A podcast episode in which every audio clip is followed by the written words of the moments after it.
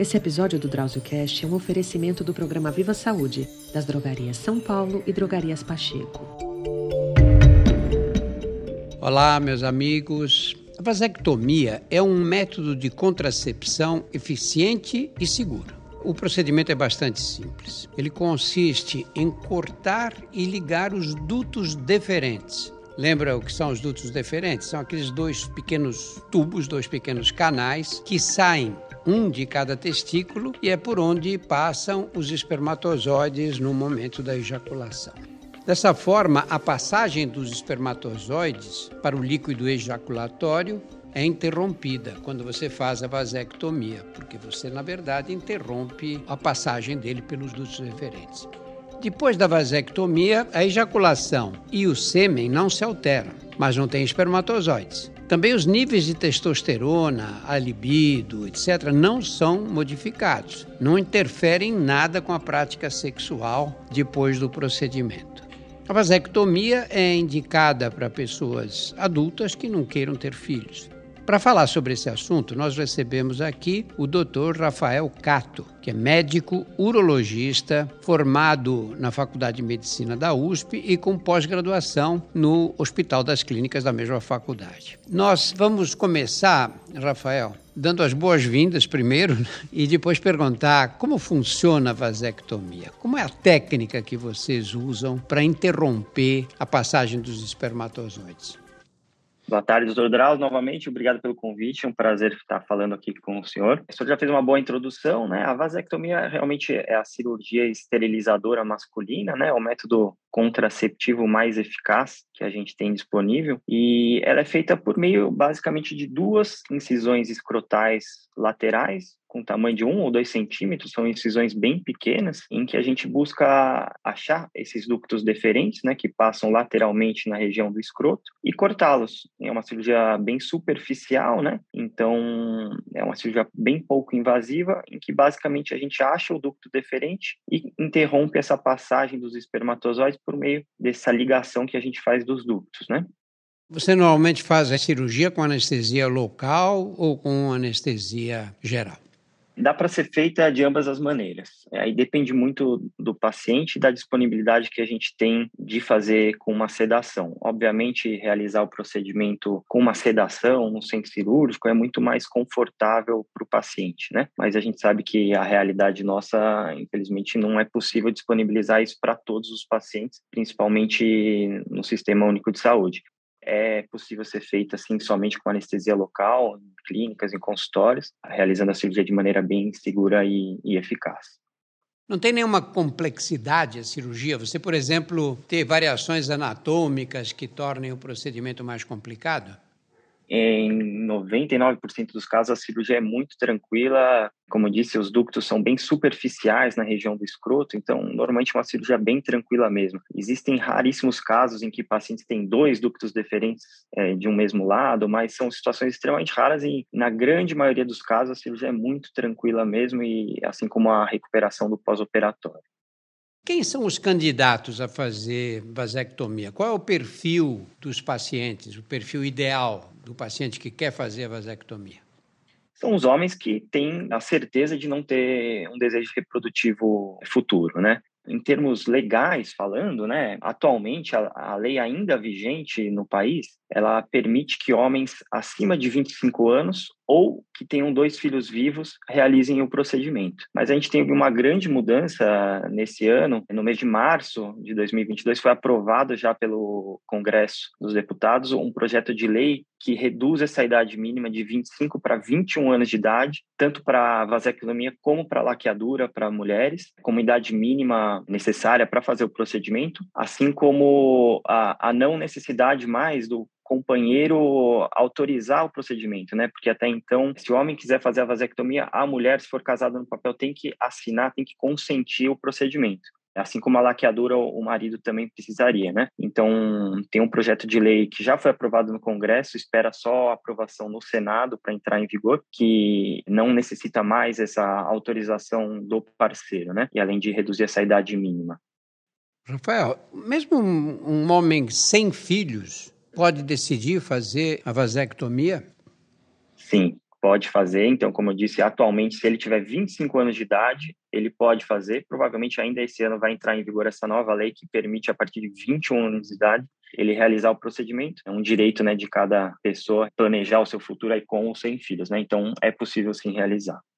E uma mulher com 21 anos vai poder fazer a laqueadura mesmo que não tenha filhos? Mesmo que não tenha filhos e sem a, o consentimento do, do parceiro, né? Mesmo, mesmo a regra vale para ambos os sexos, né? Um direito pessoal. E como é no SUS, quando chega lá uma pessoa e diz: Olha, eu quero fazer vasectomia, eu já tenho 21 anos, eu tenho dois filhos, não quero mais ter filho, ou não tenho filhos e nem quero tê-los. A cirurgia é oferecida pelo SUS? É oferecida pelo SUS a cirurgia. O SUS, assim como os convênios, todos os grupos, eles têm um grupo de planejamento familiar, onde normalmente é feito a parte legal, essa parte mais burocrática, em que é necessário observar um período de 60 dias entre o paciente manifestar o desejo de realizar a, o procedimento até a realização. Então, observa-se esse período de 60 dias entre a manifestação até a realização do, da cirurgia. No SUS também é feito dessa mesma maneira e a cirurgia é oferecida também aos pacientes. Esses 60 dias é para dar um tempinho para a pessoa pensar melhor e eventualmente se arrepender. Isso, para refletir, não mudar de opinião, porque é uma cirurgia irreversível, né? É possível tentar reversão, acho que a gente vai falar mais para frente, mas a princípio é uma cirurgia, uma decisão que tem que estar tá bem definida, né? Como é o pré e o pós-operatório? Os dias que antecedem a cirurgia, quais são os cuidados? Tem nenhum cuidado em especial, doutor Drauzio. Realizando-se a cirurgia com uma sedação, aí tem que ser respeitado apenas o período de, de jejum, né, de oito horas, como para qualquer outro procedimento, mas não tem nenhuma outra restrição para ser feita essa cirurgia, não é necessário nenhum cuidado a, a mais, realmente é uma cirurgia bem simples a ser feita.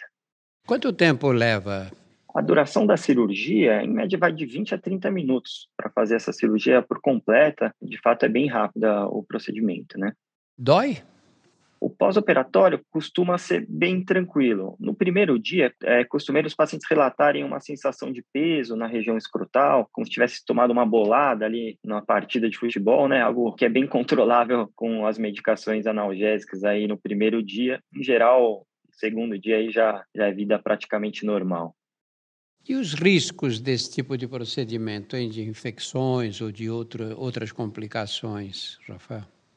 Os riscos também são extremamente baixos, os riscos de infecção de pele também são muito baixos. A gente sempre faz a prevenção com os antibióticos profiláticos, né, durante a, realização do procedimento. E além de dor, não costuma ter nenhum outro questionamento maior, os riscos são extremamente baixos mesmo. E você, normalmente, depois de quantos dias a pessoa está liberada para voltar à vida sexual? Vida sexual, a gente orienta pelo menos duas semanas sem ter relação, para ter uma cicatrização ali interna dos ductos deferentes, né? Então, a gente orienta duas semanas sem ter relação, sem ter qualquer tipo de ejaculação. Após essas duas semanas, a gente libera para voltar à atividade sexual, mas ainda mantendo algum método contraceptivo, né? Porque nesse período, antes de fazer um exame de controle, ainda tem o risco de gravidez. Quantos dias depois da cirurgia? Então, são duas semanas sem ter relações sexuais, sem ter ejaculações, tá? Após isso, o paciente está liberado para voltar a ter relação, está liberado para voltar a ter ejaculações, mas ainda mantendo métodos contraceptivos. Por quê? Ainda ficam espermatozoides parados no ducto deferente. Então, depois desse período de abstinência, é necessário o paciente ter um número mínimo de ejaculações, mais ou menos 20 ejaculações é orientado pela literatura, antes da gente fazer um espermograma de controle, que vai ser, ser feito aproximadamente depois de dois meses da cirurgia. Por quê? É comum ficarem espermatozoides parados. Então, se o paciente fizer a vasectomia, tiver a relação logo em seguida, sem método contraceptivo, ainda tem uma chance alta de, de gravidez, porque que esses espermatozoides que ficam parados ainda podem atingir a gravidez, né? E passado esse período de segurança, vamos dizer assim, qual é a falha do método, hein?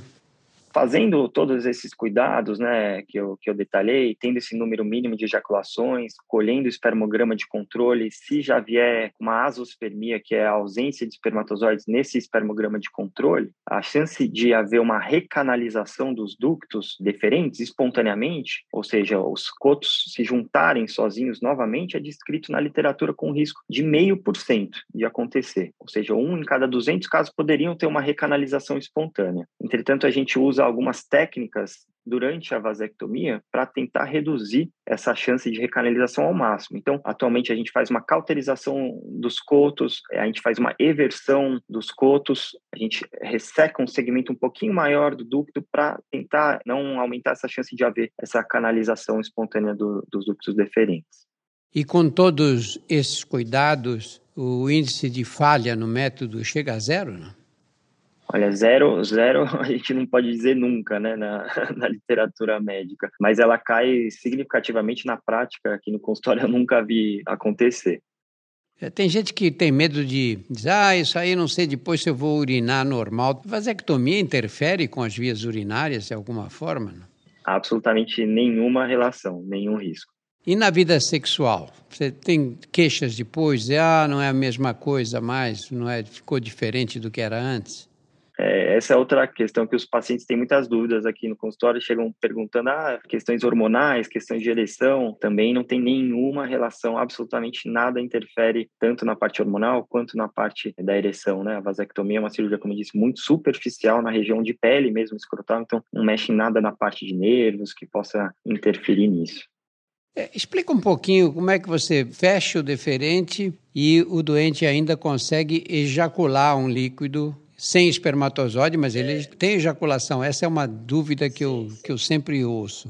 É, essa é outra dúvida também bastante comum a composição do líquido ejaculado, né, do sêmen, é, mais de 80% do volume do líquido, ele não vem dos testículos, ele vem das vesículas seminais, que percorrem um outro trajeto, não depende do ducto deferente. As vesículas seminais, elas desembocam direto no vero montano da próstata, né, então é um outro trajeto. Então, mais de 80% do líquido, ele vem das vesículas seminais, que não são afetadas em nada nessa cirurgia. Outra parte do líquido seminal vem direto da próstata, das glândulas da próstata e um menor volume vem da região do, dos testículos do epidídimo. Então, por isso, o, o, paciente continua tendo uma ejaculação praticamente normal. São poucos pacientes que notam uma diferença mínima no volume ejaculado. Então, realmente, o que é cortado mesmo é só a produção dos espermatozoides. E há algum risco do paciente ficar sem esperma? Não, relacionado a essa cirurgia, não. Uma dúvida que as pessoas têm, é, você já se referiu brevemente a ela, é de se depois, com o passar dos anos, a natureza não procura fazer a recanalização, não, não junta as duas extremidades do duto outra vez? Pois é, ela, ela tenta. A gente usa alguns métodos para tentar dificultar isso, né? Se, se a gente cortasse os ductos, deixassem apenas eles cortados com uma distância mínima entre eles, provavelmente a natureza ia conseguir fazer essa recanalização. Agora, a gente, durante a cirurgia, a gente usa algumas técnicas cirúrgicas para reduzir esse risco. Então, os cotos que são cortados, a gente faz uma cauterização neles, inverte a bordinha deles para dentro para evitar que eles fiquem expostos, tá? E na hora de fazer o fechamento uh, do ducto, dali da pele, a gente faz uma interposição de uma fáscia para também reduzir essa chance de recanalização. Então, a gente vai usando algumas técnicas para reduzir isso ao máximo. Explica o que é fáscia, por favor, Rafael. fáscia é algum tecido, algum tecido que fica em volta do ducto deferente, né? Alguns tecidos que a gente usa para interpor. Então a gente coloca como se fosse cobrindo o coto do ducto, esse tecido, para não ficar exposto somente a boquinha mesmo do ducto.